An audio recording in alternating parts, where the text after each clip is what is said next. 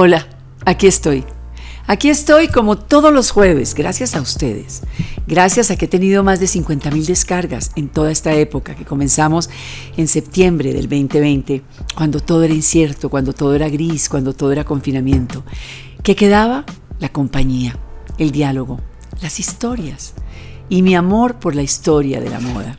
Amo la moda por la historia, porque vuelvo y les digo, siento siempre que sin moda no habría historia, porque es la moda la que se ha encargado de dramatizar la historia, de actualizarnos la historia, de volvernos vigente la historia. Y por eso a los estudiantes, a los jóvenes que quieren ser diseñadores, les digo que asuman primero su escafandra de historiadores del siglo XXI. Son ellos los que relatan lo que está pasando en cada época, en cada momento. Son ellos justamente los que se están reinventando para salir adelante en el 2022 con nuevas ideas. Eso fue lo que hizo Virgil Abloh, nuestro gran amigo recién desaparecido, genio, visionario, DJ, skater, fantástico, este hombre de color de Illinois, este arquitecto ingeniero que se los relaté en dos o tres podcasts pasados.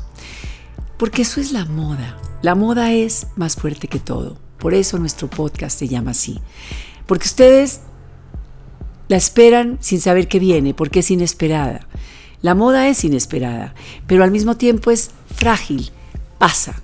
Mademoiselle Chanel decía, si está de moda, ya no es moda. Esa es la moda. Es una herramienta para usar a nuestro favor. Es una herramienta con la cual nos refugiamos, nos transformamos, podemos con ella representar cualquier papel que queramos representar en la vida. Y hoy, 31 de diciembre, quiero representar el papel de la amiga, la compañera, la que les agradece. Mucha gratitud es lo que hay en este podcast para ustedes.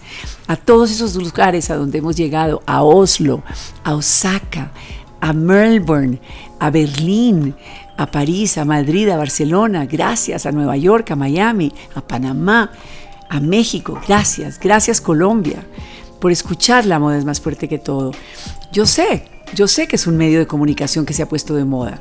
Yo sé que el podcast ahora lo tienen todos. Y hasta ahora que vienen las elecciones se van a, van a salir, van a reverdecer montones de podcasts políticos. Porque sí es la forma de llegar virtualmente en esta era digital a los seres humanos. Moverles la aguja. Conectarme con ellos. Y yo sí creo en la energía y en la conexión. Pero hoy tengo agradecimiento. Y estoy aquí para levantar la copa y decirles feliz año. Ustedes dirán, ¿y dónde está la copa? Bueno, mañana va a haber una copa y seguramente la vamos a editar para ustedes.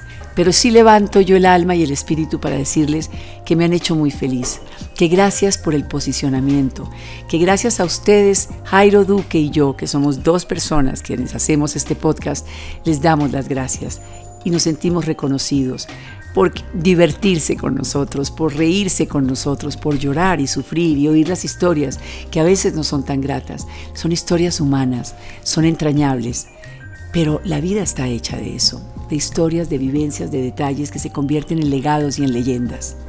Feliz 2022, que quede atrás el chip del 2020 y esta pedaleada tan dura del 21, que fue una especie de híbrido donde sigue lo digital, sigue lo virtual, pero hay mucho presencial. Ojalá que sigamos más presenciales que nunca, pero con esos debidos cuidados, porque la pandemia sigue ahí, es un enemigo latente. Cuidemos a nuestros hijos, concienticemos a nuestros mayores, tengamos distanciamiento, cuidémonos, rumbiemos, rico, divirtámonos, sí, salgamos, pero cuidado. Hay tantas exposiciones, hay parques, hay cosas deliciosas para hacer. Hagan ejercicio, pero con cuidado, con moderación, pero que sea un 2022 maravilloso.